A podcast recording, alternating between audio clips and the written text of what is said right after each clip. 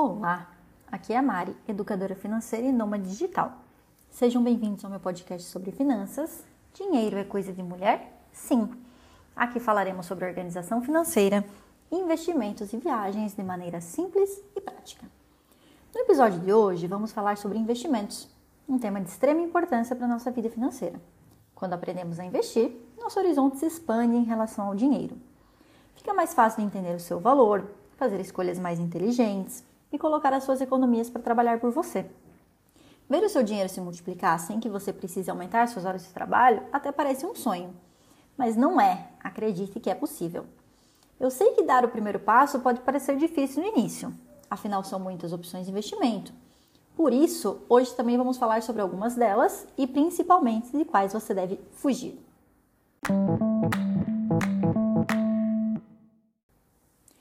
Para começar, você sabe o que é investir?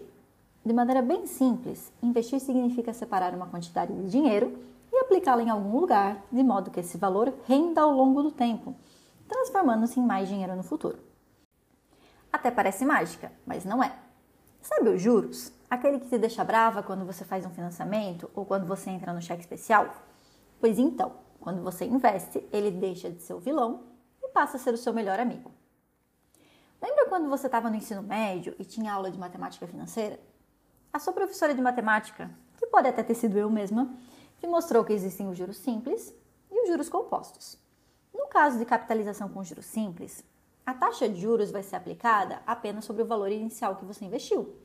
Ou seja, se a taxa de juros é de 1% ao mês e você investiu mil reais, então todo mês o teu rendimento vai ser de 10 reais. Agora, no sistema de juros compostos, que é o que nós usamos na economia brasileira, o rendimento sempre vai ser em cima do valor mais recente. Então, se você aplicou mil reais com um rendimento de 1% ao mês, no primeiro mês, logicamente, também vai render mil reais. Porém, no segundo mês, a gente já calcula 1% do valor atualizado, ou seja, em cima do 1.010, fazendo com que o rendimento seja de R$ 10,10. A diferença pode até parecer pequena, mas conforme o tempo vai passando, isso continua acontecendo, a diferença ela vai ficar grande. Ou seja, os juros compostos são aplicados tanto em cima do valor inicial do investimento, quanto em cima dos juros que já renderam. E é exatamente por isso que eles vão potencializar o seu rendimento, permitindo que o retorno sobre o investimento cresça de maneira exponencial. Não só o dinheiro que você aplicou está rendendo, mas também o rendimento dele.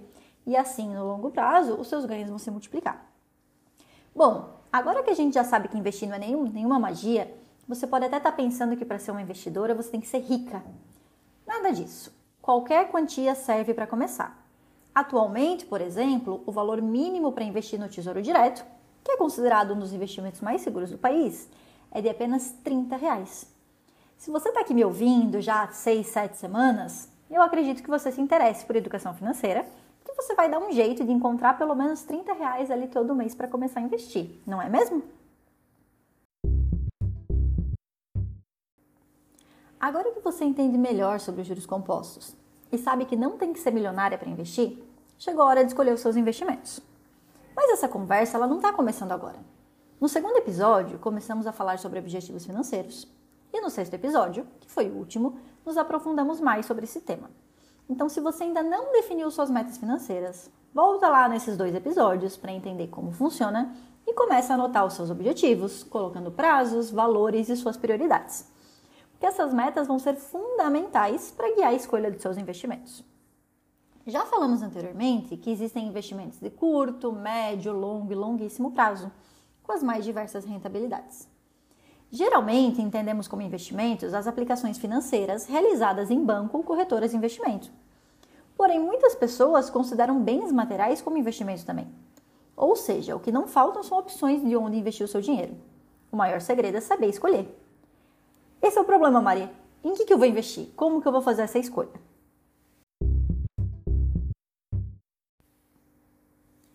Como eu disse, existem várias formas de investir. E o que se entende por bons investimentos pode ser diferente de acordo com o nível de conhecimento e acredite até mesmo dependendo da faixa etária do investidor. Por exemplo, no passado e ainda hoje, para as pessoas mais velhas, uma maneira muito tradicional de fazer investimentos é comprar um imóvel ou um terreno, uma vez que ele dificilmente vai se desvalorizar ao longo do tempo. Além da possibilidade de venda por um valor maior no futuro, comprando imóveis você ainda pode gerar uma renda fixa todo mês proveniente de aluguel. Mas os imóveis são bons investimentos ou não? A resposta sempre vai ser depende.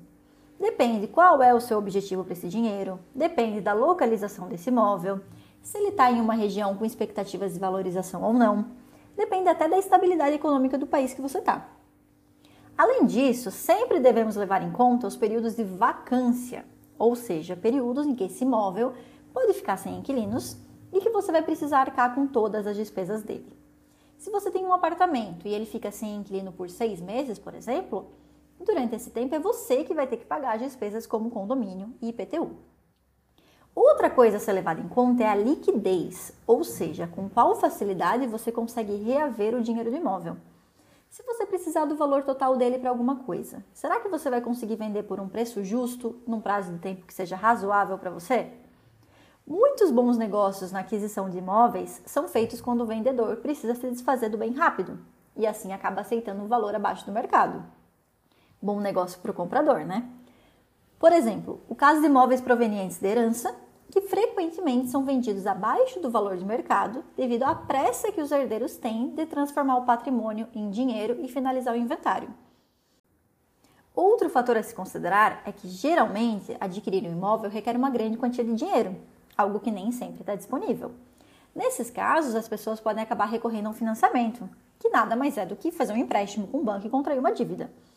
Então é preciso tomar muito cuidado na hora de escolher um imóvel como investimento, porque ele pode acabar se transformando em mais uma obrigação financeira e não uma fonte de renda. Agora que abordamos os imóveis, eu te pergunto: será que carro é um investimento? Sendo curta e grossa, provavelmente não. Carro é um bem durável e de uso. Ainda que você compre um carro novo, que nunca foi usado, só de tirar ele da concessionária, dar uma volta no quarteirão, você já perde cerca de 20% do valor dele, tentando vender meia hora depois da aquisição.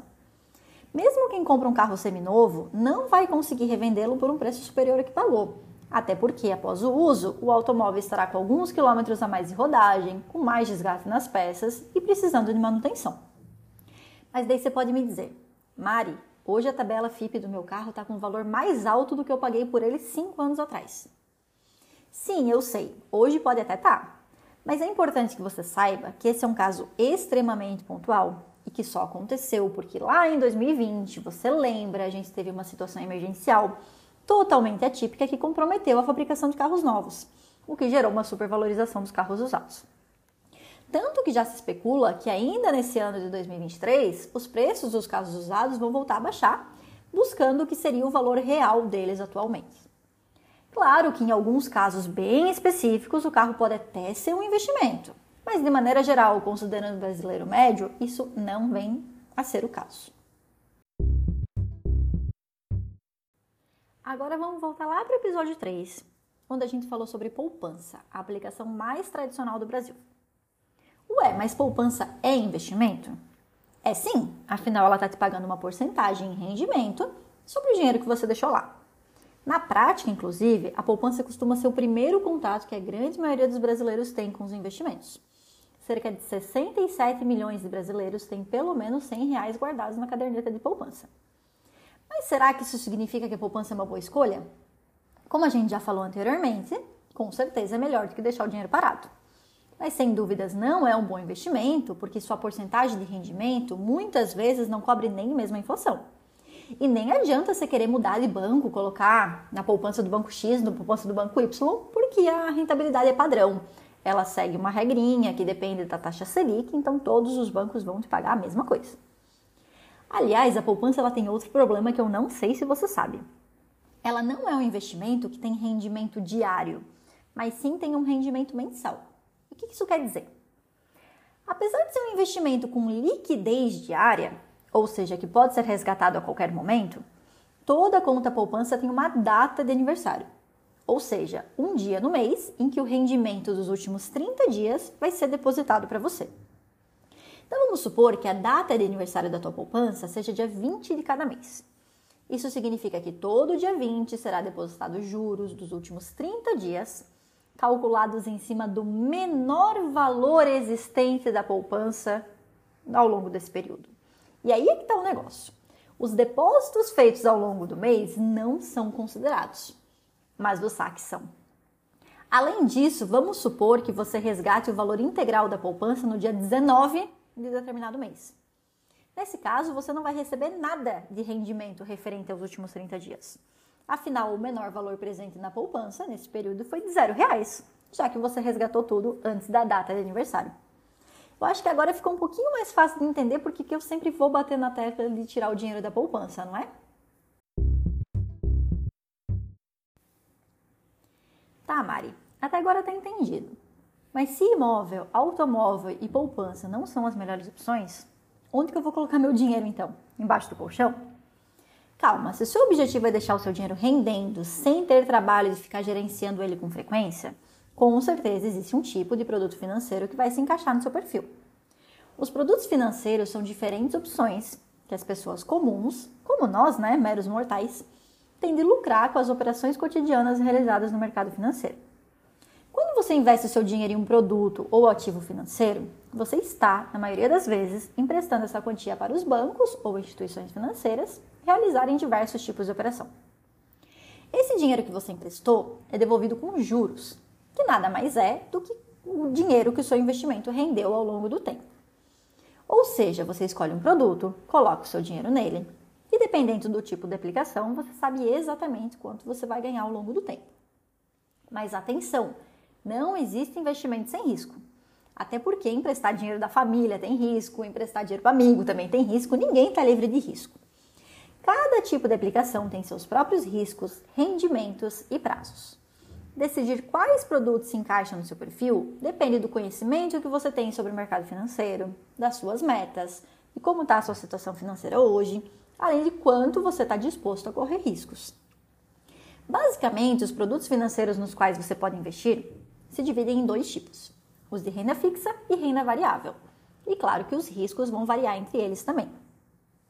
O primeiro tipo que a gente vai falar é o investimento em renda fixa. Esses são os casos em que você empresta o seu dinheiro para alguém, esse alguém entre aspas. Esse alguém pode ser o governo, quando você está comprando títulos do Tesouro Direto. Pode ser instituições bancárias, quando você investe em CDB, LCA, LCI. E outras instituições não bancárias, como é o caso de aplicar o seu dinheiro em debentures, CRI, CRA, entre outros. Eu sei que parece uma sopa de letrinhas, é um monte de sigla, mas ao longo dos episódios eu vou te explicando melhor cada um deles. Como todo empréstimo, esse tipo de investimento vai ter um prazo para o pagamento da dívida e um juros atrelado a ele.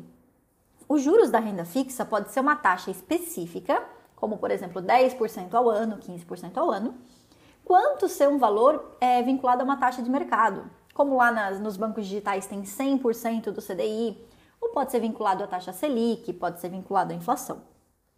Como o próprio nome já diz, na renda fixa o seu rendimento pode ser previamente calculado baseado no valor que você investiu inicialmente e com uma taxa prometida, né? Agora, por outro lado, a gente tem também a renda variável, que, como o próprio nome já diz, tem taxas de retorno que variam conforme o tempo. Ou seja, a rentabilidade de um investimento dessa natureza varia o tempo todo, o que significa também que seus riscos são maiores. Nesse caso, não é possível prever os rendimentos no momento da aplicação.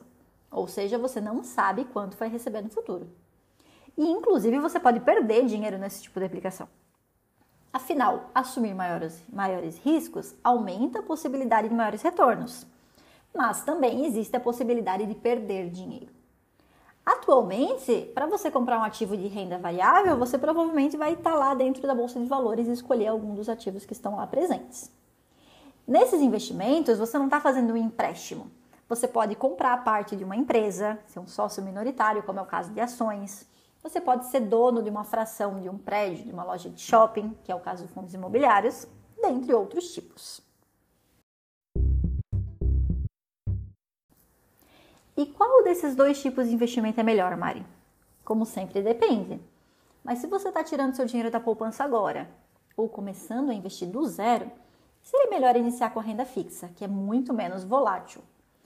Claro que antes de você investir, você vai estudar os investimentos que você está escolhendo e não apenas seguir dica de outras pessoas. Sejam essas pessoas youtubers, amigos, parentes, você tem que saber onde você está colocando seu dinheiro.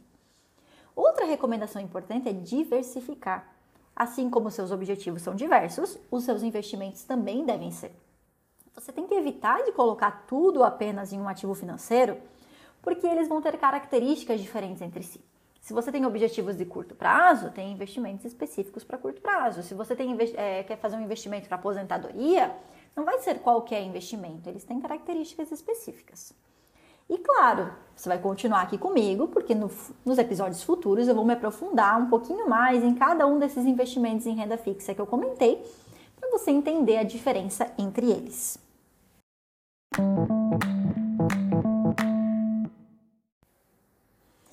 Chegamos ao fim de mais um episódio. Vocês estão ouvindo uma vez só, mas eu tive que gravar três vezes porque nas duas primeiras o Spotify não salvou a plataforma não salvou. Inclusive, dessa vez eu tive que gravar em blocos. Por isso pode ser que você tenha reparado uma diferença de volume entre cada um dos blocos. Peço, né? Vocês relevem porque tentei, tentei gravar duas vezes contínuo, ele simplesmente não salvou. Então estamos aqui mais uma tentativa. Eu espero que você tenha aprendido um pouco mais sobre investimentos. Porque aqui a gente falou sobre juros compostos, como que ele funciona, né? Qual é o valor mínimo para você começar a investir hoje? Se é bom investir em imóveis, carro, poupança, renda fixa, renda variável. espero que você tenha conseguido entender um pouquinho a diferença entre cada um deles. Agora você já sabe pelo menos por onde começar. Estude as opções que se encaixam mais no seu perfil. E como eu te falei, né? Se você é uma investidora iniciante, dando seus primeiros passos, Começa com a renda fixa para que você tenha segurança, aprenda e depois você vai começar a investir de uma forma mais refinada em ativos um pouco mais elaborados. Não se esqueça que se você curtiu esse episódio, de compartilhar com outras mulheres que precisam também aprender um pouquinho mais sobre como lidar melhor com o seu dinheiro. Vai ali no Spotify, curte o meu podcast, se puder deixe comentários, porque isso ajuda a fazer com que esse episódio chegue para mais gente. No próximo episódio, a gente vai voltar a falar sobre viagem e dinheiro. Lá no episódio 4 eu falei sobre viajar para São Paulo. No próximo episódio eu vou te fazer entender por que, que tem tanto brasileiro indo passear em Buenos Aires. Eu, inclusive, estou nesse momento gravando em Buenos Aires. Se você ainda não me segue no Instagram, me procura lá, arroba Lá eu compartilho informações, polêmicas, novidades sobre o mundo das finanças, juntamente com a minha rotina de nômade digital.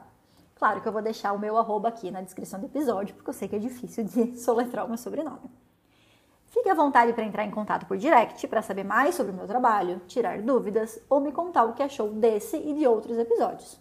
Vale mandar sugestões para os próximos temas também. Nos vemos na próxima semana e acreditem, dinheiro é coisa de mulher? Sim. Até mais!